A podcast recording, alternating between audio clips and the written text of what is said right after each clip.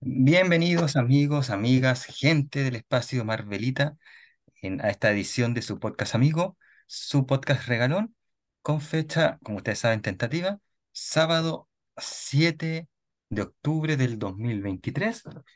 Y yo estoy a una semana y un día prácticamente de eh, ir a la Superfest de, de acá que se hace en Chile, generalmente eran en abril, pero por algún motivo fue el segundo semestre. Eh, hoy día, porque hablo de la Superfest, porque vamos a hablar de un espacio que no estaba tan abandonado, porque hace un mes y medio que no se hacía capítulo, pero vuelve el espacio Marvelita, con motivo que hace poco terminó la, la serie Secret Invasion. Esta semana partió la, la serie Loki, aunque no, no hemos grabado, no hemos visto el primer capítulo porque esto se está grabando un sábado 30. Eh, podemos decir que bueno o malo no lo sabemos. Pero vamos a hablar hoy día de Nick Fury y un poco vamos a hablar de nuestras impresiones acá con Benjamín de lo que es Secret Invasion, pero antes de hablar de, de este personaje, Nick Fury como Nick Fury Jr. Eh, así que Mm, vamos a darle. Eh, Benja, ¿cómo estás hoy día que eres nuestro panelista que nos acompaña? Todo bien, muy feliz de estar acá. Yo también personalmente extrañé grabar el podcast, extrañé el espacio Marvelita, así que muy feliz de estar volviendo a ello y hablando sobre superhéroes. Perfecto. Oye, entonces, ¿viste la serie? Estamos preparando, bueno, como dije, esto va a salir unos días después del primer capítulo de Loki que se estrena el 5 de octubre, pero podemos ver Secret Invasion ambos y vamos a hablar ahora de el espía, el espía que tiene, que sus secretos tienen secretos, como decía Tony Stark en Avengers uno Efectivamente. Oye, ¿cuándo fue la primera vez que conociste a este, a este personaje? Eh, ¿cuándo lo conociste? ¿Cuáles fueron tu- tus impresiones? ¿Y conociste al negrito, al blanquito? Cuéntanos un poco. Para mí, mi primera experiencia con el personaje fue específicamente por el post-créditos, de cierta manera, de Iron Man uno que yo seguramente con muchas personas más en el mundo, cuando salió Iron Man uno no nos dimos cuenta que hubo un final efectivamente de los créditos, porque créanlo o no, gente, en ese tiempo no se esperaba que fin- el final de las películas hubieran algo al final. No solía pasar como suele pasar hoy en día, donde ya casi una norma de no, si tiene que quedarte al final, siempre hay algo. Incluso en las Ah, incluso, en las películas dramáticas que no tienen nada que ver, pasa. Claro, están películas no de Marvel, no de DC, no de superhéroes, puede pasar. Como me fui a ver una película de terror del, del universo de, de Insidious, la última de Insidious, y al parecer sí había un final de los créditos. Y está como, pero ¿por qué? ¿Cómo? Y me lo perdí.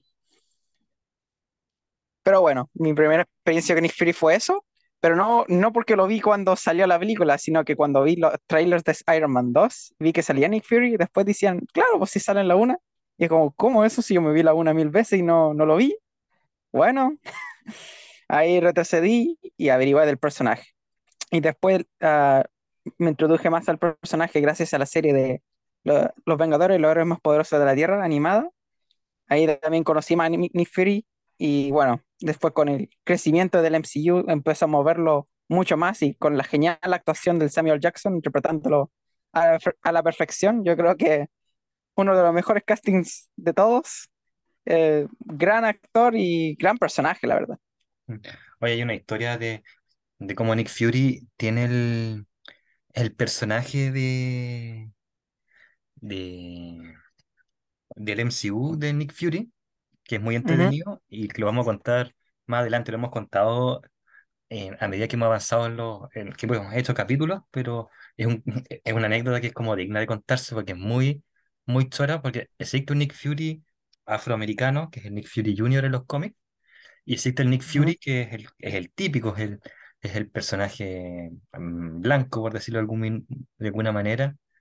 eh, que, ujú. de hecho- entonces vamos a ir a conversar también de, de cómo este Samuel L. Jackson, más adelante vamos a conversar obtiene este personaje que, que tiene que ver con una historia de, lo, de Nick Fury del universo Ultimate. Eh, Sí. pero ahora me queda a mí conversar un poco de eh, mi primera vez con Nick Fury, que suena, suena como porno, pero es literalmente la primera vez. Y es gracioso porque no me acuerdo cuándo fue. eh, si te soy honesto. Eh, me acuerdo que debe haber sido, fue en los 90, eh, fines de los 90, principios de los 2000, con una de las series, ya sea la de los X-Men, que se viene, la X-Men 97 a propósito, o la de Spider-Man de fines de los 90, o la de Iron Man de los 90. Una de esas tres. Y me acuerdo que me gustaba mucho el personaje porque era como un cabrón dentro de un mundo de personajes que no eran tan cabrones. Creo que era Spider-Man, pero me, me, me gustó y me llamó la, la atención, porque era como viejo, pero no viejo, era un personaje misterioso. Miento, fue con Spider-Man porque era un capítulo que está con la Viuda Negra, como aliados. Tiene sentido. Así que eh, eso, esa fue mi primera experiencia. Hay una película también. eh, nosotros siempre al final tenemos recomendaciones. Voy a partir al tiro con una no recomendación, porque a nadie le gusta esa película. A mí me gusta un poco. Tengo que conf- confesar que es una de Nick Fury que, que, actúa Dustin Hoffman, creo que. Eh, la encuentro piola, pero hay otras que las encuentran un desastre. Pero esa fue mi, mi primera vez con Nick Fury en los, los dibujitos animados. Entonces, eh, ahora viene el momento que vamos a hablar un poco de, de la biografía del personaje.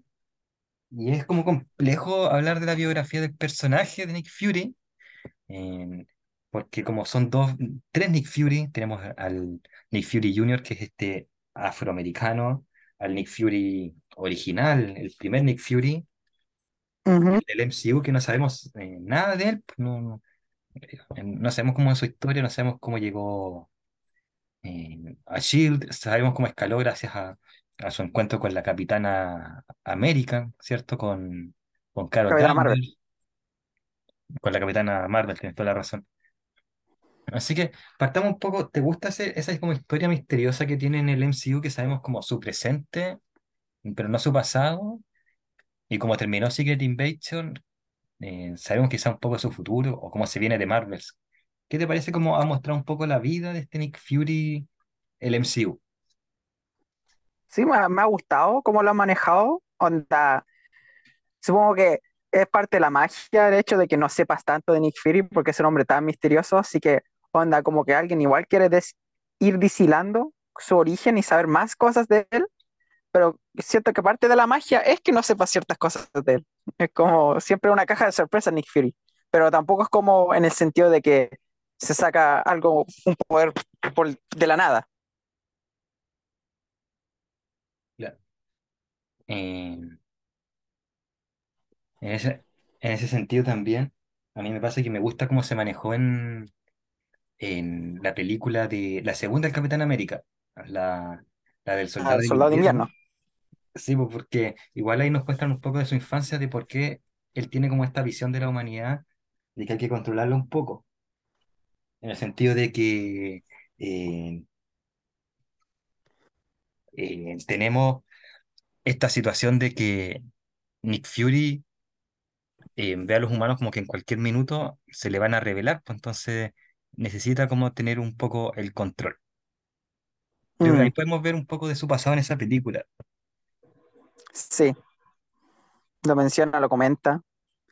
Y onda, de una manera como la perspectiva del Capitán América, que era el protagonista de esa película, podemos ver lo malo en cómo Nick Fury quiere tener el control de las cosas, pero de, de otra, por otra parte, uno también puede entender el, el razonamiento de Nick Fury, porque, bueno, como, no por nada, pero como los gobiernos de hoy en día, igual, claro, nos tienen que proteger, te- generan seguridad, pero igual es sospechoso, es turbio, no es del todo bueno, y bueno, ¿quién mejor que, que confiar que el mismísimo Nick Fury, que al fin y al cabo lo que él más quiere es proteger la Tierra?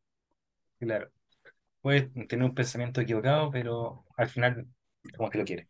Y después pasamos en- a este personaje que es el clásico Nick Fury, que bebe el suero del infinito, entonces puede, se mantiene joven, aunque después vemos que como que está como con muchos clones, y, y fu- y fue, fue sargento en la Segunda Guerra Mundial, mano a mano Sí, con, hay, hay con- continuidades donde está peleando junto al mismo Capitán América eso mismo, iba a decir, mano a mano con el Capitán América, y con Wolverine. a Wolverine, ¿cierto? Y después dirige como todo, oye, todo esto, el 2024 se viene Deadpool 2, entre paréntesis, el Tres, tres. 3, claro, a decir dos porque con dos, y y decir en dos porque se vienen dos capítulos gracias a Deadpool, porque vamos a hablar de Wolverine y vamos a hablar de Deadpool. Uy, eso va a ser increíble. ¿sí? Eh, y, y bueno, después nos vamos descubriendo que tiene el suelo del infinito, después viene este evento de Secret Invasion, perdón, Secret Wars, estoy de los cómics, eh, donde va con un grupo de superhéroes, invaden Latveria y, y tiene que desaparecer, después lo vemos en la clandestinidad. Es muy entretenido, me gusta mucho el personaje de Nick Fury, de este Nick Fury blanco en los cómics, como, como misterioso, pero sabemos su vida, sabemos lo que ha pasado, pero siempre nos sorprende con un plot twist. Porque después, por Mm, ejemplo, viene esto de secretos ocultos, secretos a voces, no me acuerdo, que matan al vigilante, y vemos que eh, Nick Fury siempre fue un androide y que hubo una- un Nick Fury original que estaba eh, cuidando en la luna el ganado, por decirlo de alguna manera. Como tú dices aquí, protegiendo a través de Shield, pero con métodos cuestionables y que al final no eran tan cuestionables dentro de todo. mm. Y después finalmente tenemos este Nick Fury Jr., por decirlo de alguna manera, que es como del universo Ultimate y que después se une con Secret Warrior, con Secret Invasion del cómic, el, el Secret Sí. Invasion bueno, pues el, el de, de más o menos el 2010, y que es una historia más o menos de un padre que fallece en Afganistán y que gracias a este personaje o a este mono del cómic tenemos el Nick Fury hecho por Samuel L. Jackson. ¿Cuál de estos tres te tinca más, así como te gusta más y por qué?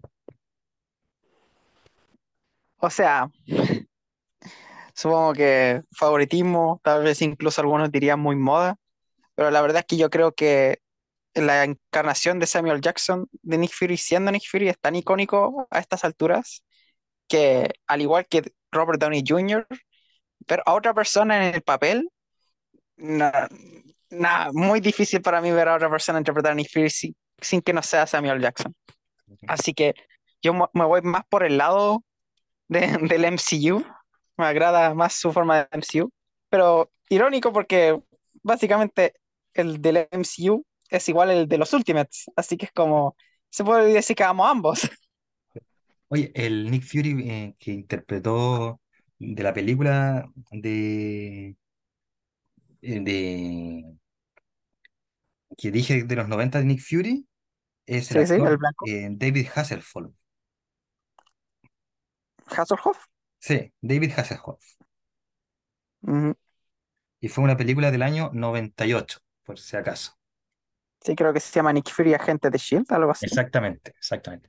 Y me, yo me quedo con el Nick Fury eh, original, el de los 80 años, el, el blanco, el, eh, me quedo con él hasta, hasta más o menos el 2005, 2006, cuando vemos post, uno- unos números que tiene él propios de post eh, Secret Invasion, porque después siento que le meten muchas cosas como para mantenerlo a flote, que son innecesarias, un poco fome re- muy rebuscadas, y ahí como que muere el personaje.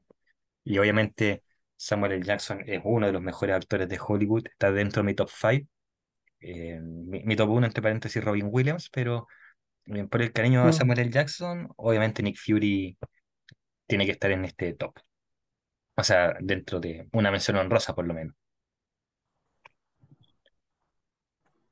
Oye, eh, eh, no sé si quieres agregar algo más para pasar a los poderes de Nick Fury. Y acá con poderes yo creo que es raro un poco hablar de, de poderes de un caballero que que tiene como su edad, ¿cierto? Eh, Mm. con un parche en el ojo, eh, que tiene que, que voltear la nave para ver a, lo- a los tripulantes, Claro. eh, ¿cierto? Haciendo referencia a Avengers uno pero Mm.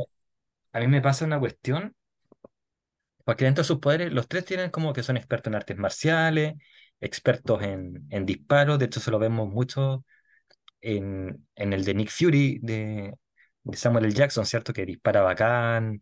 eh, Lo vemos sobre todo en, en Avengers uno cuando le agarra el, ¿cómo se llama esto? La bazooka, dispara en, en- ¿cómo Sí. se llama esto? En el, empieza a disparar cuando lo están persiguiendo en, en el auto, en el Winter Soldier del Capitán América, está además decir que tiene experiencia de combate mano a mano y, y múltiples experiencias en combate de múltiples ah, fuegos de armas.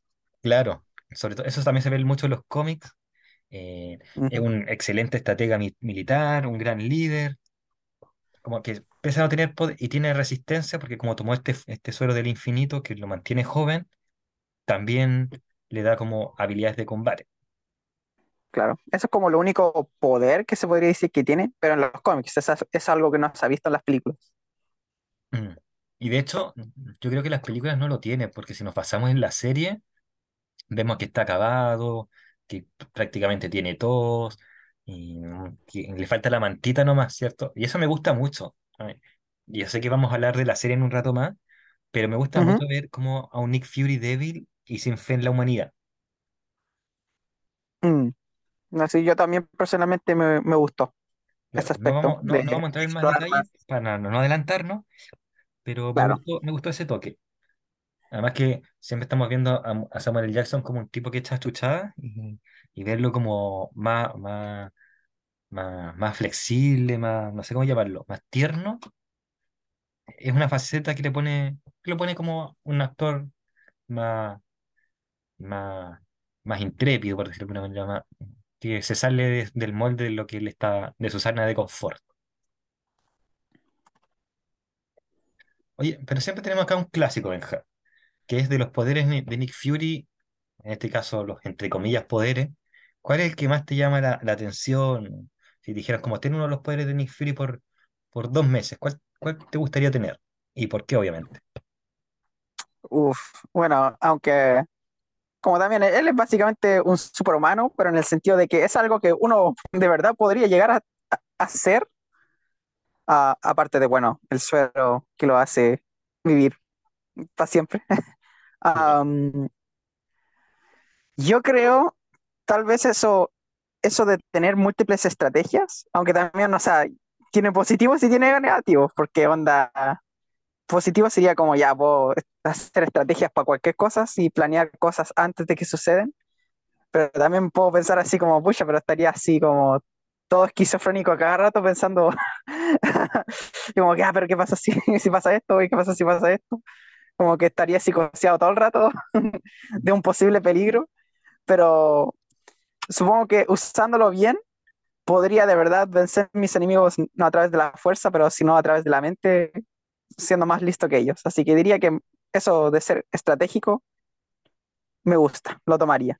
Y sé que a mí me pasa con Nick Fury, como para responder la pregunta, que es un personaje que es como las cebollas, no porque apesta, sino porque tiene capas. Ujú, Entonces, cuando a mí me dicen como sus poderes, es como, bueno, eh, si digo quiero ser experto tiroteo, me voy a la PDI y aprendo a, a disparar.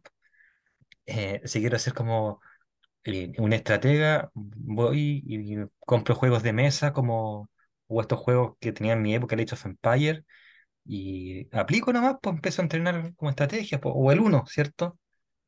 claro. Entonces, no es como, por ejemplo, cuando grabamos el de Miles Morales, el de Spider-Man, u otros personajes que hemos grabado, que uno dice como, oye, este poder me gustaría tenerlo y podemos soñar eh, que lo tenemos porque eh, bacán, Pero acá como todos los poderes se pueden obtener por cu- cual- cualquier ciudadano, salvo el suero del infinito, cualquiera lo puede obtener. Pero al igual que tú, yo diría que como la capacidad de liderazgo y de tener estrategia es entretenido. Así como eh, ser capaz de espiar a través de la estrategia, quémonos con ese. Pero me, me- me pasa claro. esa, esa dualidad de tuya que dices tú, pero al mismo tiempo son como poderes simples, pero que a nadie se le ocurre. Y eso yo creo que es la gracia del personaje, que Sí, dentro de la simpleza está lo bueno. sí. Porque, por ejemplo, pensando en el mismo MCU, claro, fue gracias a su miedo de la humanidad que él quiso formar los Vengadores. Claro. Y en teoría, claro, estaba pensando en el peor de los casos, pero gracias a ello resultó algo bueno. O ta- también fue gracias a que planeó mucho más adelante que en el Soldado de Invierno logró como detener a, Hy- a Hydra. Claro. es un buen punto porque En- siguiendo el MCU, vemos que está Capitana Marvel, si, si seguimos el orden cronológico, y dice Sí. como ya tenemos que evitar en esta cuestión, esta, esta invasión que se viene de, en algún minuto van a llegar muchos alienígenas y tenemos que formar un equipo que pueda contener. Si hay una persona con superpoderes, tiene que haber más en la Tierra. En- y de repente vemos en Avengers uno cuando se van a, a punto de pelear y dice, eh, tuve que crear este grupo por gente como él apuntando a Thor y dar esta, esta explicación, ¿cierto? Entonces, Ujú. siempre como que estaba en un paso adelante, como que eh, siempre juega ajedrez Nick Fury con la humanidad. Sí. Y acá pasemos a otro tema difícil, porque si ya dijimos que eh, hablar de los poderes es difícil, en el caso de Fury, hablar de los enemigos es más difícil todavía porque como una persona que tiene que confiar en alguien, pero después también tiene que confiar de esa alguien y viceversa, pues una persona que parte confiando de alguien y confiando después en alguien, es difícil Mm, poco hablar de aliados y enemigos. Quizás los grandes aliados podríamos decir que Jim Jim Dugan en los cómics, que tiene una pequeña aparición en Jim Jim, Dugan en, en, en Agente Carter, no sé si has visto esa serie. Sí, sí, sí la vi. Eh, quizás otros amigos, el Capitán América, eh, la Viuda Negra, Hawkeye. Mm, En, el MCU podemos agregar a Phil Coulson y a Maria Hill, que en los cómics con Maria Hill es una relación más amor y odio. Mm, Mm. Esos sean como los grandes aliados enemigos, Hydra, el Barón Von Strucker. eh, Sí, como que siempre es que como uno piensa en Nick Fury y piensa en todo Shield, así que claro, en teoría como, que cualquier organización enemiga es su enemigo. AIM, Hydra. claro. Oye, y, y eso pasa porque como dijimos, como dije al principio, con Fury es como eh, tu aliado puede pasar a ser tu enemigo en cosas de segundo. De hecho, lo vemos en la serie con, con Galé, creo que se llama el, el, el principal enemigo, el, el principal villano, que era como el protegido, eh, y después pasa a ser el enemigo. Lo vemos también después con, con la hija de, de Talos, que de enemiga pasa amiga, ¿cierto? Eh, Natasha Sí, también, enemiga a amiga en el MCU y en los cómics sí. también.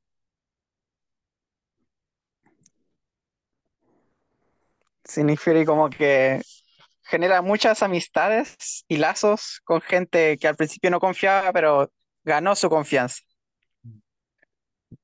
Oye, el, el enemigo principal de que vemos en la, en la serie se llama Gravik. Se me había olvidado. Sí, Gravik y el personaje de Emilia Clarke que dije que, de, um, o la hija de Talos, Gaia, Guía, perdón, Guía, ahí, por si acaso. Eh, entonces, como que es difícil, pero ¿cuál de los... Partamos con los enemigos, así como para ponerla difícil.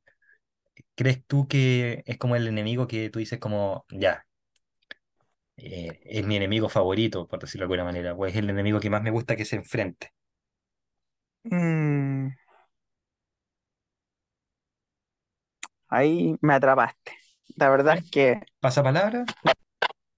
No, la verdad es que no, si puedo responder, es que raro porque la verdad es que cuando uno piensa en Fury, no, yo no pienso necesariamente así como la diferencia de que si uno piensa en Superman, piensa en el enemigo Lex Luthor o General Zod, o si uno piensa en Spider-Man, piensa en el Duende Verde o Venom.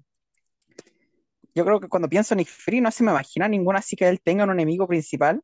Es como, yo creo de hecho que él es como su propio peor enemigo, porque a través de sus acciones, que como dijimos, que son buenas, como genera tantos lazos, él también pierde muchos lazos en el camino. Claro. Que yo iba a decir como enemigo el varón Von Strucker, eh, pero me gustó mucho tu, manera de pensar, así que póngale a, este hombre un 10. Te voy a decir var- varón Von Strucker porque, eh, yéndome más al lado del cómic, porque el varón Von Strucker e- es como el, el líder de Hydra, pues entonces es la es como el, el otro extremo de Nick Fury, como Sí, de líder a líder, líder versus líder. Y solamente por eso yo, yo voto por el varón Von Strucker. Que, que de hecho en Avengers 2 me decepcionó un poco. Yo Eh, yo creo que eh, Avengers dos así que si lo conversamos un poco más, así como un paréntesis, hubiese sido mejor que hubiesen omitido a Ultron y haber puesto al Barón Von Strucker como villano y haber tenido una saga para Ultron, o dos películas de Avengers para Ultron. Pero bueno, ya pasó. Mm, Por lo menos haberlo dejado vivo, ¿Cómo? seguir- por lo menos haberlo dejado vivo para seguir explorándolo más Claro, adelante. una alianza Hydra-Ultron, qué sé yo. Eh, Después de este desahogo de algo que pasó hace como 10 años exactamente, nue- no, 8 años, miento. Eh, volvamos a la sintonía y hablemos de los aliados. ¿Hay algún aliado de, de Nick Fury que te guste más? Mm, bueno, también, tal vez muy moda o mainstream la respuesta, pero yo creo que el hecho que los Vengadores, ya sea cualquier, cualquier interpretación o reiteración, sí, interpretación del, del grupo, yo creo que los Vengadores han sido muy buenos aliados, sin importar quiénes forman parte del equipo, yo creo que ver siempre la dinámica de entre Nick Fury y Vengadores trabajando juntos, ah, me gusta. Ya sea para Secret Invasion en los cómics o en el MCU. Como volviendo al mismo ejemplo de of Ultron, yo ah, disfruté la escena de la granja, cuando están ahí en la granja de Barton con la familia, donde ahí están sanando heridas y tienen que repensar cómo van a derrotar a Ultron y Nick Fury viene a ayudarlos.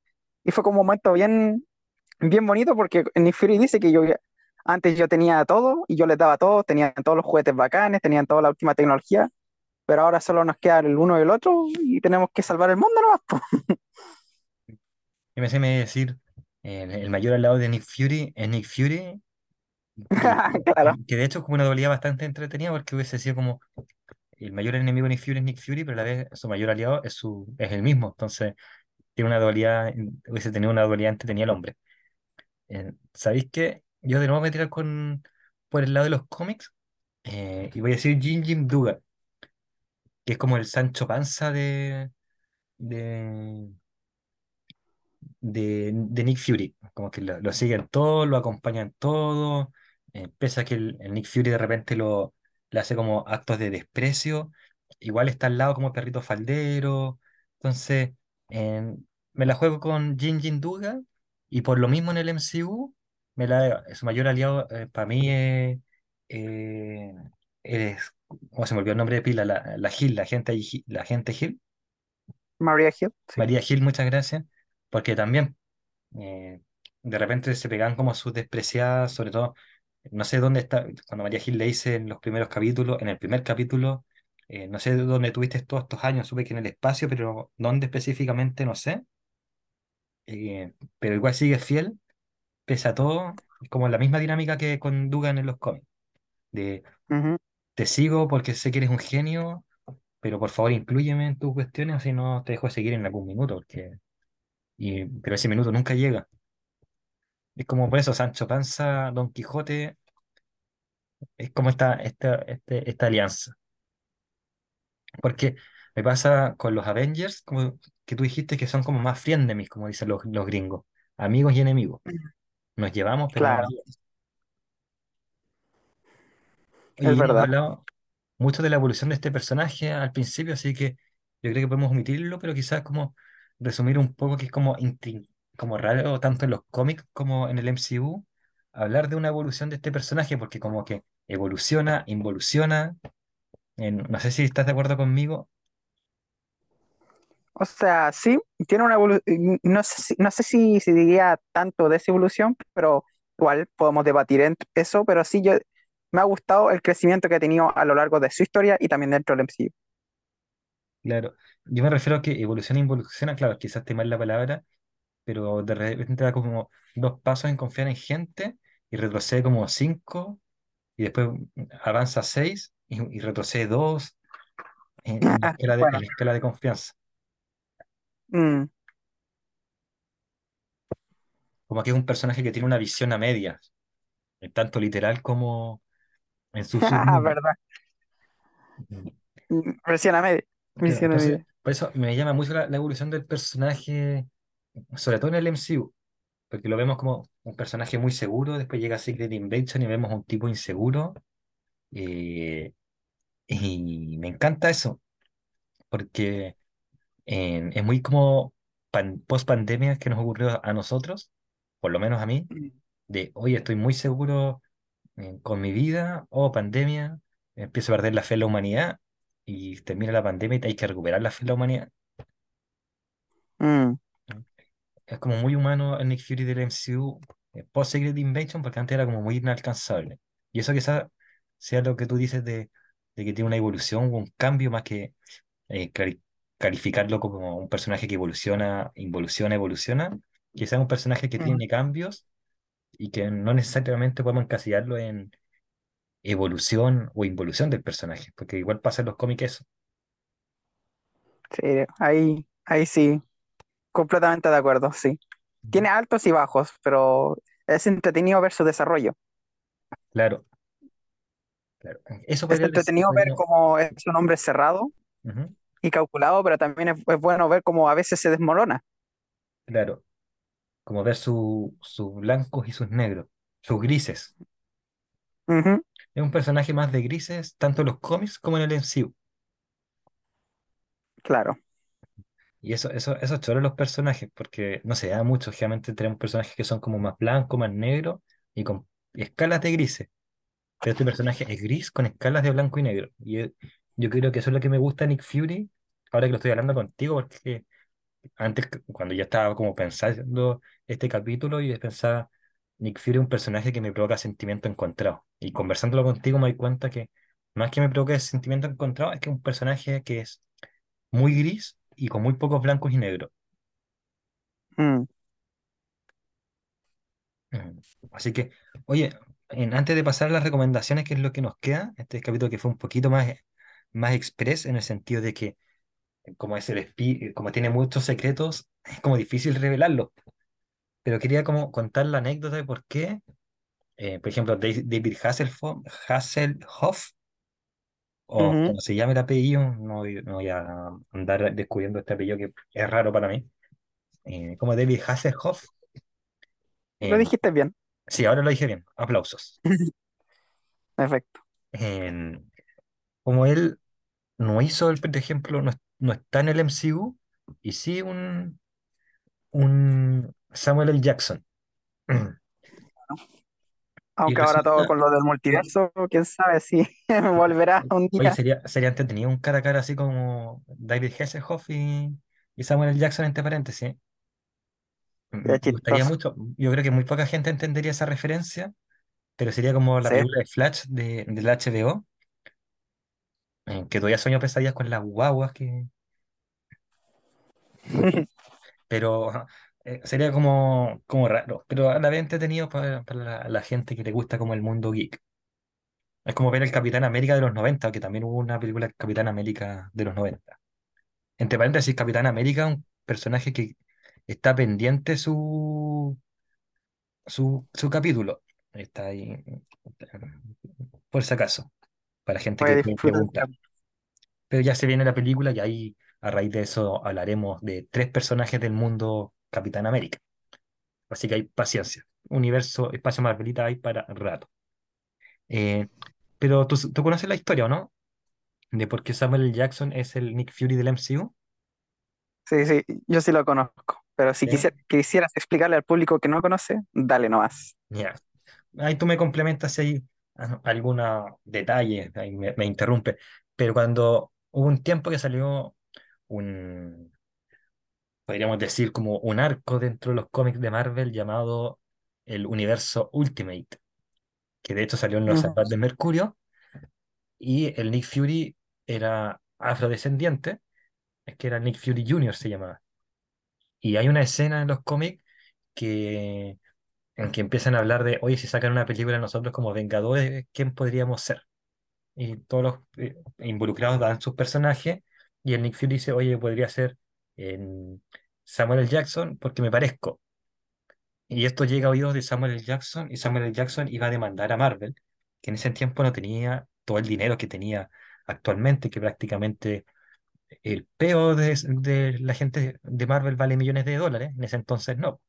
Estaba como medio, a medio morir saltando, entonces dice, voy a demandarlos porque están ocupando mi imagen indebidamente, se están sacando un personaje basado en mí, en personaje que yo había hecho anteriormente, físicamente se parece a mí, lo dice prácticamente y como que me está humillando. Los voy a demandar a no ser que me contraten para aparecer en sus películas como Nick Fury. Y eso es, po. Esa es la historia que tú conocías, ¿o no? Sí, sí, o sea, tal vez demandar suena como algo más como, como se dice, que iba a ser más violenta la ocasión, pero yo recuerdo haber visto en una entrevista a Samuel Jackson explicando la situación, pero él, él lo explicaba más como a risas que, que así como que, ah, te voy a demandar porque usaste mi look. Sí, pero, pero creo que estaba el borrador y se los había mostrado, por eso yo digo eso. Eh, Claro. es como, el, es como la historia del mismo eh, Samuel L. Jackson, y pues decimos que Samuel L. Jackson es genial, porque Samuel L. Jackson también, eh, como la, la conversación que tuvo con George Lucas, medio en serio, medio en broma, por el sable morado, Ah, sí. Buenas anécdotas y Ajá. no te está escuchando un, un- hablando de Nick Fury, o sea, perdón, de Samuel L. Jackson, un chiste un poco, un poco funable, que decía que, que él quería el sable morado para distinguirse entre tantos Jedi, pero era el único Jedi afroamericano, entonces ya se distinguía por eso. De nuevo, Bueno, pero chiste en el no contexto del que se refería él era la batalla. es un chiste que yo no comparto, pero, pero lo escuché la otra vez. Pero es como lo mismo, porque era como, eh, oye, no voy a aparecer en tu película si no me das un sable morado. Ah, entonces tienes un sable morado. Es como, es como similar.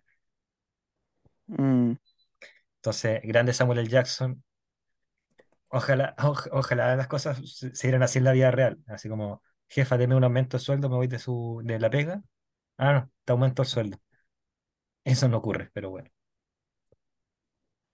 me encantaría que claro. fuera. Oye, pasemos a mi sección favorita del espacio Marvelita Benja, que es las Dale. recomendaciones. Eh, ¿tienes alguna, Recomendaciones. alguna recomendación?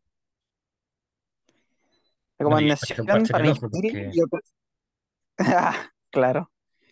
Yo creo que donde más se define Nick Fury y donde mejor lo vemos es efectivamente en Capitán América, el Soldado de Invierno, porque también creo que esa película también perfectamente engloba todos los aspectos del personaje en cuanto a espionaje y de lo que es capaz y su inteligencia.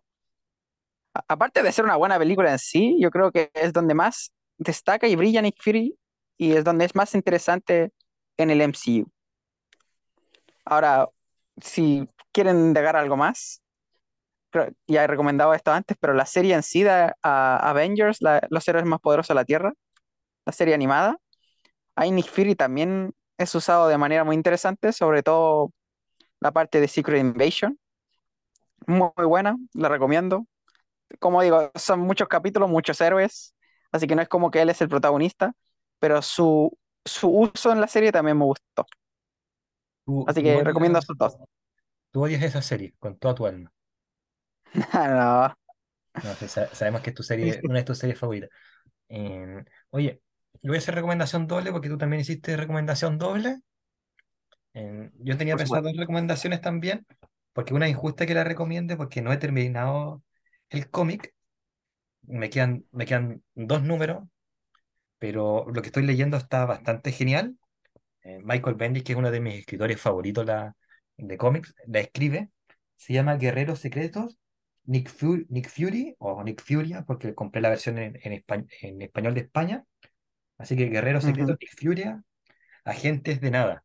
¿Y sabes de qué se trata? Es muy entretenido porque Nick Fury, Nick Fury contrata a un grupo de jóvenes cla- clandestinos que fueron los que se vio en la Secret Invasion de, del cómic eh, y descubre eh, durante su, su tiempo de fuga dentro, en el periodo interludio de, de eh, Secret World y Secret Invasion, descubre que en SHIELD nunca existió, sino que era una, una estratagema de, de Hydra, para que Hydra avanzara en la sombra, hasta que eh, por algún motivo, que es el que ocurre en los cómics de Secret Invasion, SHIELD desaparezca y Hydra pueda aparecer de reflote más poderoso que nunca. Y Nick Fury Esto tiene en un que... cómic, ¿Ah? en un cómic esto. Sí, este, este es el que te estoy contando que es Nick Fury y agente de nada. Entonces Nick Mm, Fury Ahora la clandestinidad tiene que buscar aliados, viejos aliados, nuevos aliados para detener a Hydra, pero en las sombras porque en Shield ya no existe, ahora está dominado por el Hammer de Norman Osborn. Entonces es muy entretenido porque hay un juego de espionaje, en el personaje de Quake que a mucha gente le gusta, eh, empieza a tomar forma. Vemos la relación que dije hace unos minutos de Nick Fury con Jim Jim Duggan, de que Jim, Jim Duggan estaba siendo despreciado por Nick Fury, pero vuelve a estar a su lado. Es muy entretenido esta serie, es un cómic, es como un James Bond moderno en versión cómica. Así que esa es mi primera recomendación. Eh, Nick Fury, o sea, perdón, Guerreros Secretos, Nick Fury, Agente de Nada.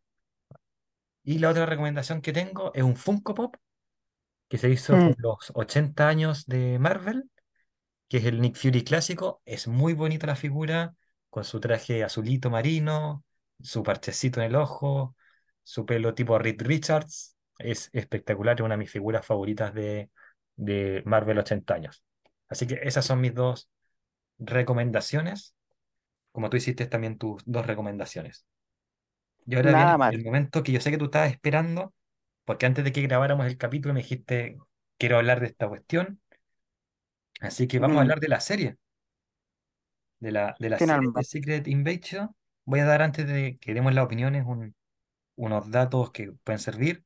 Fueron seis capítulos, Sí. eh, seis capítulos que se dieron todos los miércoles, creo, si mal no me equivoco, eh, que partió el 21 de junio y terminó el 26 de julio, ahí, ju- julio, el mes de los memes. los miércoles y Loki que, que parte lo, que va a ser los jueves. Me gusta eso.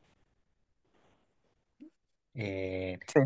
eso. Y voy a mencionar, aparte del elenco principal, antes de dar las opiniones de la serie, como para que más o menos cachemos de qué estamos hablando. De más está decir que protagonizada por el gran Samuel L. Jackson como Nick Fury, eh, ¿cierto? Por Tenemos supuesto. a Emilia Clarke como Gaia, gran personaje, Don Cheadle como Rudy, o podemos decir como Rhodey, ahí marcando el signo de pregunta. Kingsley Claro. Adir como Gravik, el gran villano. Sí. ben Mandelson, Maldenson como Talos. Olivia Colman, Colman como Sonia Falsworth, que ya voy a adelantar después de Samuel L. Jackson o de Nick Fury, mi personaje favorito en la serie. Charlene Woodard, otro de mis personajes favoritos que hace de Priscilla. Samuel Adewunmi, están los, los apellidos más raros que la cresta, pero bueno, como Beto. y bueno, de ahí después nos podemos saltar porque hay personajes que van y van apareciendo. Vamos a mencionar, como para ir terminando un poco, Martin Freeman como el agente Everett Ross, eh, Nisha Alaya, que hace de Reva, pero ustedes lo pueden conocer mejor como el Rhodey Skrull, cuando estaba como ujú, verde. Y ahí sí Eh, spoileé un poco, pero ya pasaron como cuatro meses de la pasaron dos meses y medio de la cuestión, así que acéptenlo. Y tenemos que mencionar a eh, Kobe Smulders como María Hill, que estuvo en un capítulo, lamentablemente. ¿Qué te pareció Secret Invasion, Benja? A mí, por lo general, me gustó, pero también lo encontré una decepción. ¿Ya? Porque en sí, desde que dijeron que la serie iba a ser, mean, desde que hicieron que, desde que dijeron que Secret Invasion iba a ser una serie, le habían dicho que esta iba a ser el primer, la, la primera serie de crossover de Marvel, que va a ser como un evento grande crossover en la serie, como tal vez nuestro mini Vengadores para la saga que estamos, porque no hemos tenido una película de los Vengadores, o más bien un equipo de Vengadores desde Endgame. Y pucha, hubiese sido bueno ver la, storyline de, de Secret Invasion, aunque sea por serie, ver varios héroes enfrentarse a este problema, pero re- resultó que no fue así, sino que fue Nick Fury, que, onda, claro, no, no estoy diciendo que Nick Fury no fuera el prota, pero fue más que nada mucho más espionaje, que igual, como digo, disfruté, pero cuando propusieron la propuesta de Secret Invasion, resultó terminar siendo otra cosa. Ahora, lo que recibimos, claro, siento yo que el inicio estuvo muy bueno, me encantó todo este aspecto espionaje, como que tenía eh, espionaje serio más encima, onda, como que se sentía que el problema era serio, los enemigos no eran chistosos ni nada, de verdad se sentía como una amenaza verdadera hacia la Tierra. tuvimos Bueno, sangre. Claro, sangre, como que las consecuencias de verdad se sentían en esta. Pero después a lo largo, mientras avanzaba la serie y cómo termina, siento yo que no, como que cayeron de vuelta en la fórmula de las series de Marvel de Disney Plus, que terminar, que termine en una pelea de CGI al final. Ahora, como digo, no me, me gustó la pelea, estuvo entretenida, así como ver como, ah, este es el poder de este, este es el poder de este, este es el brazo de ese. Como andar buscando el poder. Pero, claro, pero siendo una serie que partió tan cercano a la realidad de espionaje, la verdad uno no se espera una pelea enorme de Hulks al final y es lo que tuvimos. Y también siento que repercusiones en el universo en general, o sea, ojalá sea mencionada porque mm, más adelante, si no es mencionada o cuestionado los eventos que suceden aquí, no sé. Y creo que también lo que más me molesta es el hecho que como que no, Marvel aún no decide tomar la decisión de confirmar o no confirmar de que cuando Roddy fue un Skrull. Creo que es lo que más me molesta. Oye, ¿sabes qué? Yo discrepo contigo, pero te quiero preguntar, ¿te gustó la serie? Porque me, dij- me dijiste, oye, me gustó la serie, pero, bueno, dirás, te puedes cuestiones malas. Eh. A Diría que, si pudiera resumirlo en una palabra, diría que fue algo decepcionante. si fueran, si fueran cinco parches, ¿cuántos parches le dais? Parches de ojo. Uf, le doy, De 10 para que seamos... Sí, sí, siete parches, el máximo. ¿Cuántos parches le das? le doy un 5, Cinco siendo buena onda. 5 de 7 ya. Es que, ¿sabes qué? A mí es mi segunda serie favorita de, de Marvel. Voy a partir Ah, del MCU. Eh, ajá, para mí nada ha superado Hawkeye. Eh, ya, creo que no hemos hablado de Hawkeye, así que voy a, voy a ser bien breve porque me gusta mucho Hawkeye, porque mucha gente me, muchas amistades me han preguntado por qué tengo un fanatismo tan grande de Hawkeye. Primero me encanta eh, mucho Jeremy Renner como actor y ujú, Hailey Steinfeld es uno de mis amores platónicos, pero eh, y actúa muy bien, eh, sí. actúa muy bien y canta muy bien. La, la otra vez la escuché cantar. pero además me gusta mucho porque mezcla mucho las escenas de las secuencias de acción, mezcla mucho el humor. Eh, Eso como un paréntesis. Ahora hablando de Secret Invasion, eh, O quizás sea, se yo también quisiera dejar claro, disculpa por interrumpirte, que también ¿Mm? quisiera dejar claro que prefiero la serie de Hawkeye que, que Secret Invasion. Así, continúa. Ah, ya. Eh, bueno, Hawkeye es mi serie favorita del MCU. En cuanto a Secret Invasion, a mí me encanta mucho. eh, primero porque me hizo recordar mi, mi infancia cuando yo veía a escondida la serie de los Expedientes X. Tiene mucho, Ah, mucho guiño para, para acá. Entonces quizás es una serie más para boomers como yo que para la nueva generación. De hecho, eso lo he hablado con muchos amigos. Eh, nosotros que crecimos con los Expedientes X, que tenía ahí un capítulo uno y que tres capítulos después te salía la respuesta a ese capítulo uno, eh, o que de repente la temporada 2 terminaba de una manera y tú, no, y tú que hay en suspenso hasta la temporada 8 que te dan la respuesta de lo que pasó en, el- en ese capítulo de la temporada 2. Eh, y esto se revive en seis capítulos, entonces eh, eh, quizás una serie más para boomers que, que recordábamos esta, esta serie de los Expedientes X con cariño. No, no sé si se entiende mi punto. No, no sé si se entiende como la dinámica de dúo, de investigación. Claro, está bueno. Claro, y que, esté- y que, esté- y que no te tiren todo en un capítulo. De hecho, de esto que dijiste de Rhodey, para mí es el gran punto fuerte de la serie. Que no te digan al tiro cuando, eh, cuando Rhodey fue eh, un Skrull. ¿Sabes por qué? Porque acordémonos que se viene la serie Secret Wars. Perdón, Secret, eh, la que va la que va a prota- protagonizar él, la de Iron Armors, y que la va a protagonizar Don Cheadle. Y que Don. Cheadle necesita mucha, necesita mucho guion para tener, para tener una actuación buena, porque no es un actor bueno, es un actor malo. De hecho, me sorprende que en Secret Invasion actúe bien. A Don Cheadle le he visto una actuación buena en su vida, que es en la serie Emergency Room o o ER. Entonces, en Secret Invasion además actuó bien, lo cual es muy difícil. ¿eh?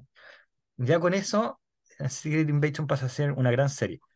Eh, y sabéis que también me gustó el final, pero no el final de la pelea, cuando Nick Fury sube con su esposa a la fuerza, por decirlo de alguna manera, al espacio.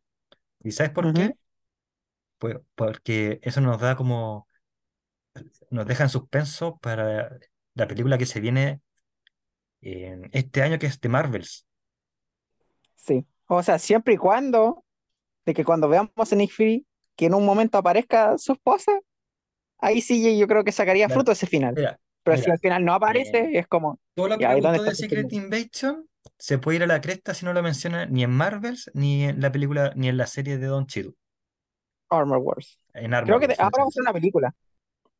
Ojalá que no, porque no, no ver, ver una película de Don Cheadle, no, por favor, Dios mío, que no. O sea, ¿prefieres ver dos horas de Don Cheadle o prefieres ver seis horas de Don Cheadle? Tú eliges. Pero que prefiero ver Don Cheadle separado por semanas que, que de un tirón.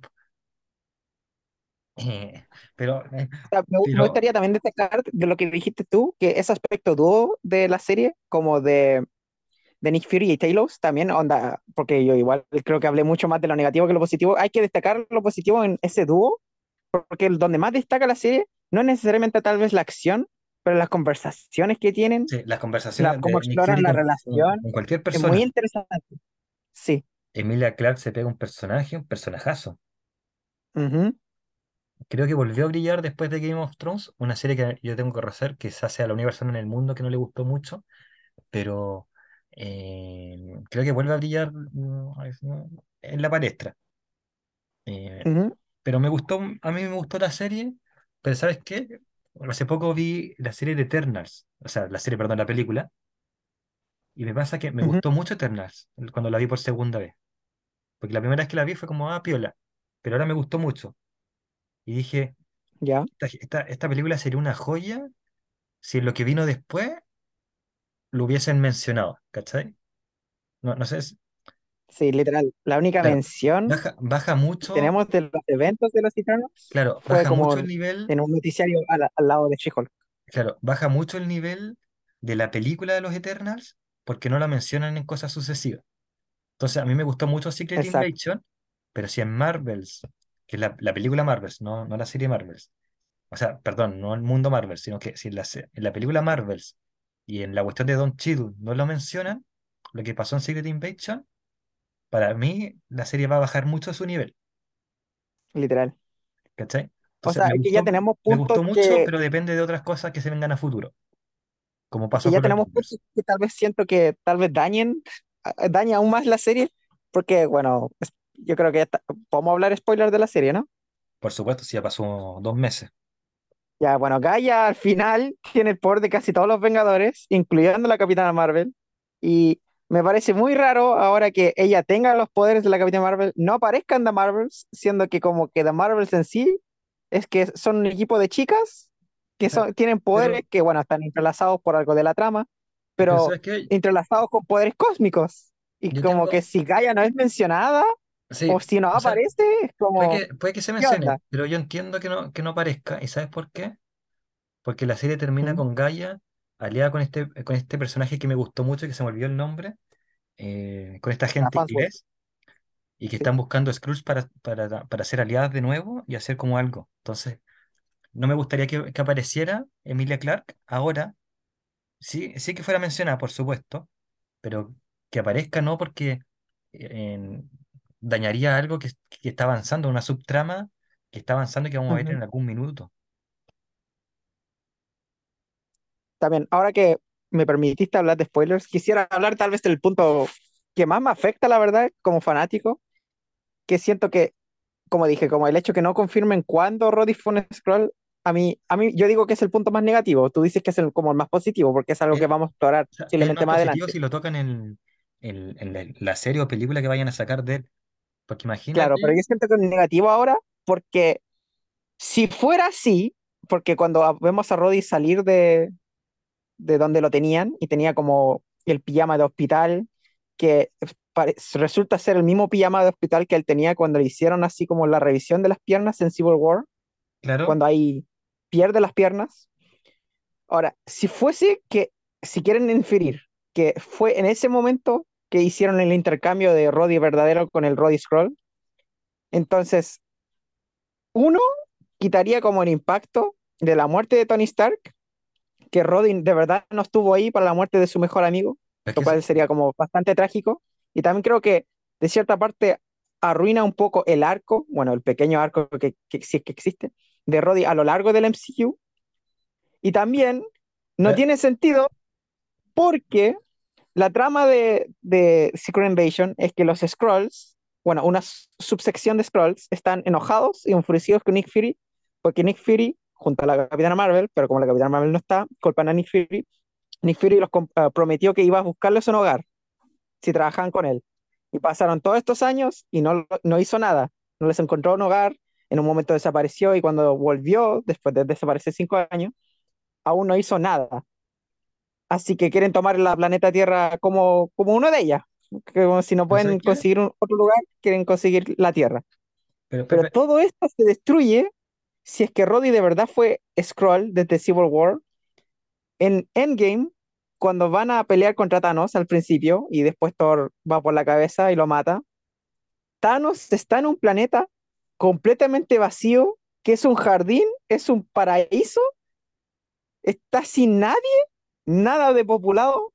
Todos los Vengadores que estaban ahí, incluyendo Roddy, siendo así que están diciendo que fue un Skrull, él presenció que existe un planeta donde los Skrull perfectamente podrían llegar a habitarla, porque Roddy Skrull no lo menciona.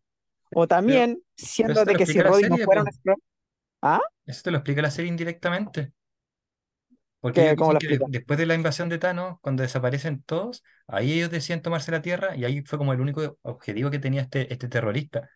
Yo, yo lo siento como lo que ocurrió en 2001 con Osama Bin Laden, o con la historia de Osama Bin Laden, que se le había prometido como muchas cosas a Estados Unidos y llega un minuto Ujú, que Osama Bin Laden pasa a ser como uno de los asesinos más poderosos de Estados Unidos hasta que se da cuenta que Estados Unidos no le va a cumplir las cosas y le hace un ujú. atentado pero él pudo haber tenido todas sus tierras y todo. Yo creo que eh, eso es como lo entretenido de, de esta serie.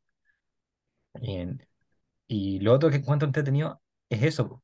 Imagínate que, que Rhodey se pierde la muerte de su amigo y no tiene ningún registro y no lo pudo acompañar, no pudo luchar a su lado. Y cómo es- eso lo destroza. Y además que en ese minuto eh, el personaje de Ironheart va a tener que empezar a vivir. Y es como, ¿cómo va a vivir ¿Cómo le pasó el, el manto al Ironheart si no estuvo en los últimos minutos de Tony? Sí, sí. Entonces, Anda, no niego que traiga un concepto interesante, pero el hecho que no confirme, como el hecho aún, es que, porque es claro, que, claro, es que eso es si hubiesen hecho una escena donde le dicen a Roddy, oye, Tony se murió, y dice, ¿qué? Ahí ya, boom, Es que eso yo sabéis que creo que lo quieren el, dejar para el la siguiente parte. Es como eso decía que quizás acá se ve la brecha generacional entre tú y yo, en que yo crecí viendo Los Expedientes X, que era una serie que en la temporada, en la temporada 8 te explicaban cosas de la temporada 2. ujú, En cambio, ahora estamos en un mundo que es como todo inmediato y que en seis capítulos te tienen que explicar todo lo de los seis capítulos. Y el MCU antes no era así, pues antes en el MCU tú veías la uno de Thor y te explicaban cosas en la primera de, de Avengers. Creo que el MCU quiere, con esta serie, espero no equivocarme, hacer lo mismo. Entonces, lo que pasó en Secret Invasion, eh, explicarlo mayor a en mayor profundidad en Marvels y en el- la batalla de. Ujú. Esa, Ojalá esa, tenga razón. esa es mi teoría. Yo creo Ojalá que esté equivocado. Ojalá Claro, que yo creo que si estoy en un lo cierto, te va a gustar mucho más la serie. Y si yo me equivoco, me va a gustar mucho menos la serie. Claro. Se va a provocar esa dualidad, pero lo veremos en un tiempo más. Sí, sí.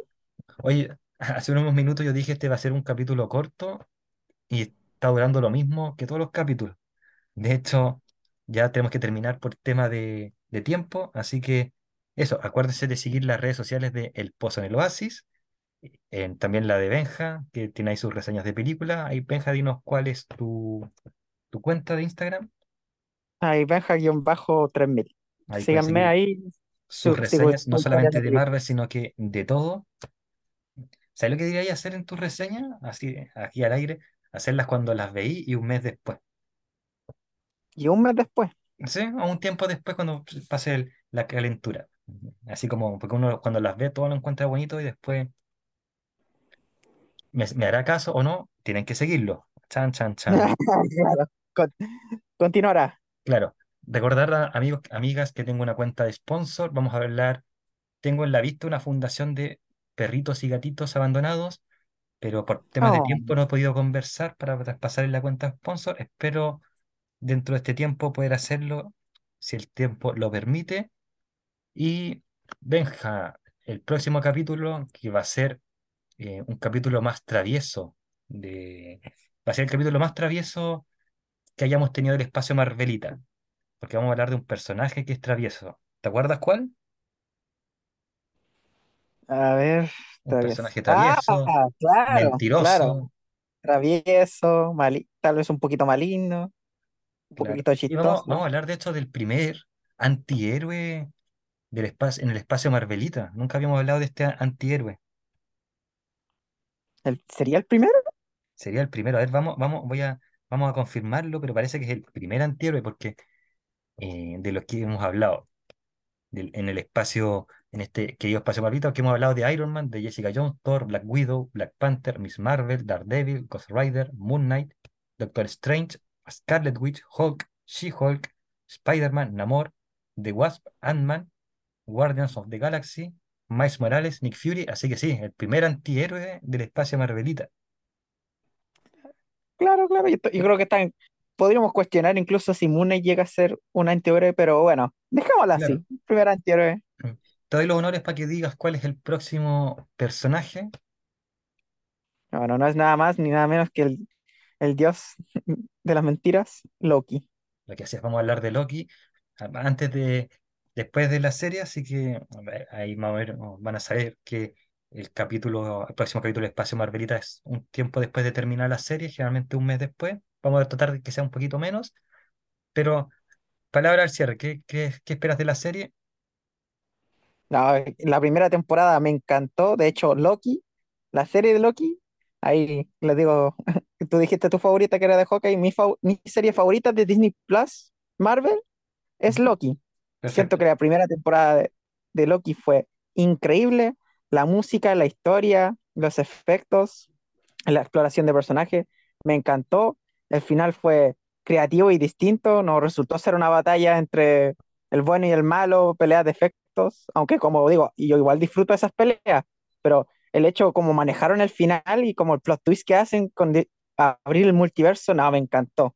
Y viendo los trailers, parece que vamos a recibir la misma calidad que recibimos en la primera temporada y espero con ansias ver la segunda temporada. La verdad que se ve muy bueno. Bueno, y no por nada, spoilers tal vez para Ant-Man 3, pero yo creo que ver el cameo de Loki en Ant-Man 3 fue una de las mejores cosas de la película. A mí me encantó. Eh, bueno, yo también espero una, una gran serie. Eh, Loki fue una serie que me produjo sentimientos encontrados, pero el, el, último capítulo dejó muchas incógnitas que creo que si no se responden no me molestaría. Y Tom Hiddleston es un gran actor, así que eso, espero muchas cosas de esta serie y sé que va a ser muy buena. Eso, amigos, amigas, gente, este es el capítulo del espacio Marvelita de hoy. Nos quedan aproximadamente tres cuatro capítulos de este espacio de esta temporada 3 porque en la temporada Ujú. 4 vamos a volver y ojalá también con un espacio DC. Eh, eso, amigos, que, que estén muy bien, nos escuchamos en otra ocasión. Chao, chao. Como ustedes saben, el Pozo en el Oasis tiene algunas pymes que les gusta eh, ayudar, como por ejemplo Trade Games, la mejor tienda de Funcos. Ahí accede a su catálogo online y ve qué productos, Funcos y otras cosas tiene que ofrecer. Cosplay Store Chile, la mejor tienda de accesorios para los cosplayers. Ahí hay lentes, pelucas, ropas, entre otras cosas, ahí en Cosplay Store. Lanas Patas de Lana, accede ahí a los mejores productos referentes a los que les gusta bordar, coser. Vas a encontrar lanas, agujas y muchas más cosas en Lana Pata de Lana. Y Mi Arte Pixel, ahí vas a ver llaveros, imanes, cuadros y más cosas en formato pixel de tus personajes favoritos de la cultura popular.